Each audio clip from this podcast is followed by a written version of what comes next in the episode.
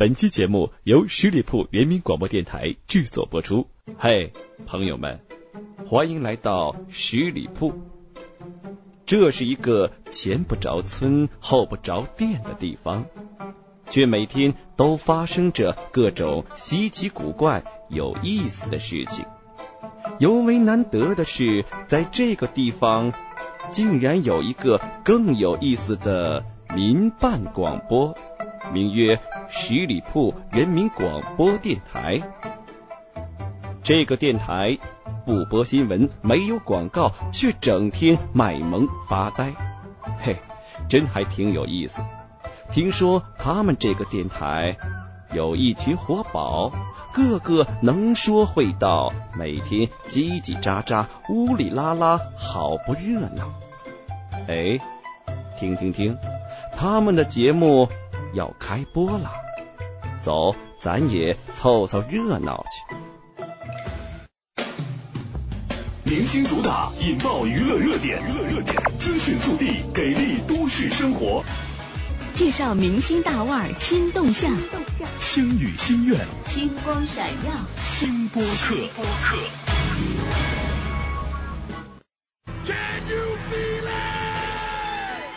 Hello，各位听众，大家好，这里是十里铺人民广播电台新播客，在下就是改变社会风气、风靡万千少女、玉树临风、潇洒倜傥、志怪人杰、英气逼人、一表人才、玉面飞龙，小五军是也。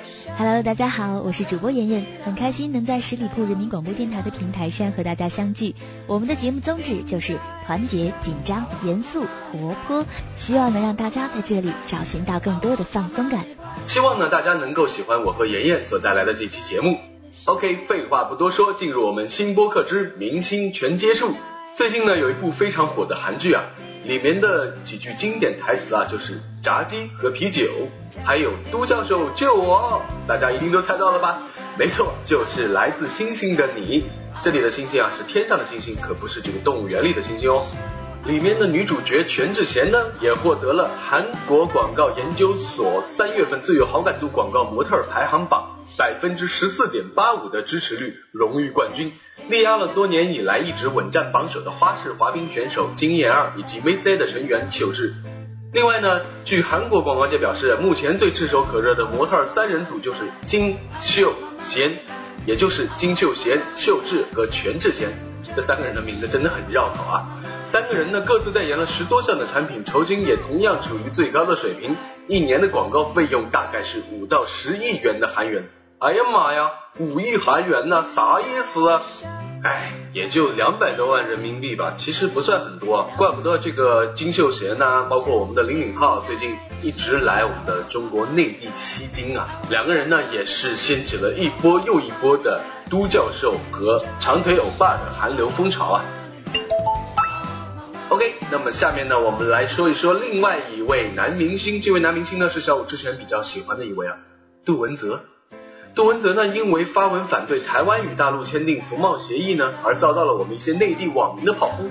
对此啊，杜文泽在社交网站上反击，就称，有的时候对于某些内地网民自以为是的言论，大家不用太在意，其实他们并没有多大的本事。哦，此言一出啊，引来了许多的争议。不少网友都喊出：“杜文泽，你有本事就别来内地赚钱。”然而杜文泽呢也是反击称：“有本事你们就阻止我来内地啊。”OK，杜文泽在此次被网民炮轰之前呢，就曾经因为出言不逊而得罪过一些人。二零一三年啊，杜文泽就发表言论称低俗是香港的核心价值。就因为这句话，原本和此事毫无关系的黄秋生生气了。他说：“还说低俗是香港的核心价值，你杜文泽和彭浩翔 Virger 也就算了。”就不要再拉人下水了。黄秋生呢对杜文泽的人品也提出质疑啊。他说：“你杜文泽总是说别人无知、冷血，你自己又怎么样呢？谁跟他杜文泽是朋友啊？这行有几个人是他朋友？我是最后一个离开他的。”小伙突然想到了二零一二年杜文泽出演的一部电影，就叫做《低俗喜剧》，导演呢正是彭浩翔。有兴趣的朋友啊，可以下载下来看看啊。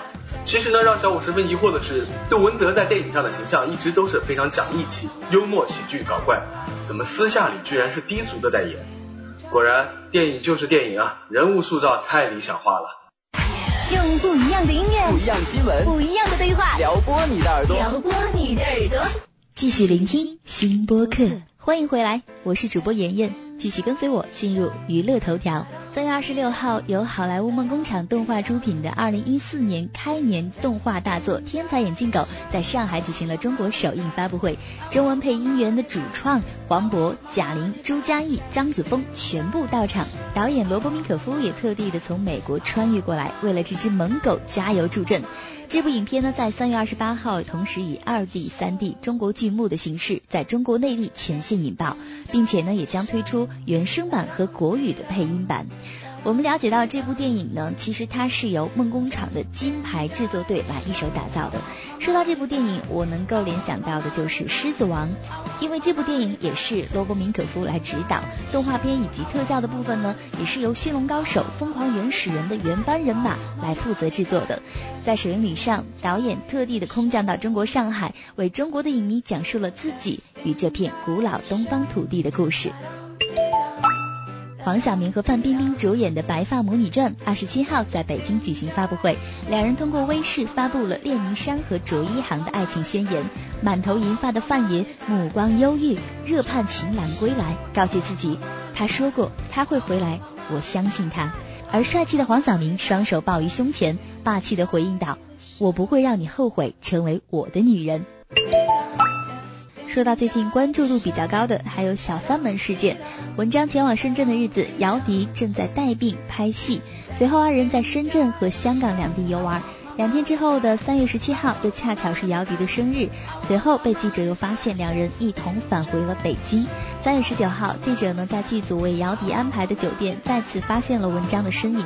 同在这家酒店居住的还有该剧组的其他演员，包括雷佳音、宋丹丹、范明等等。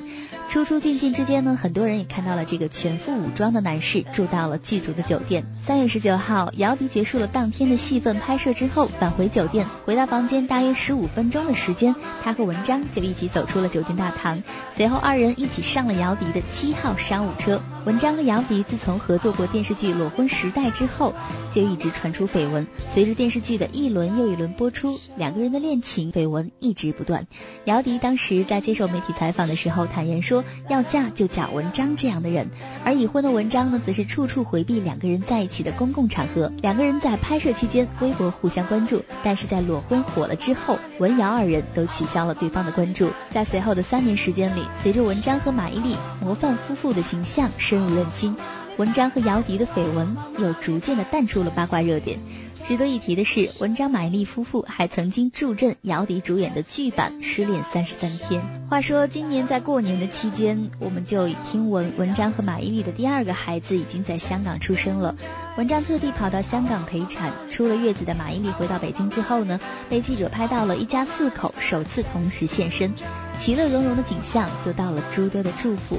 而大家对文章的一脸颓废的样子表示非常的不理解，也有传闻说文章想要个儿子，而二胎仍然是个女儿，所以会闷闷不乐。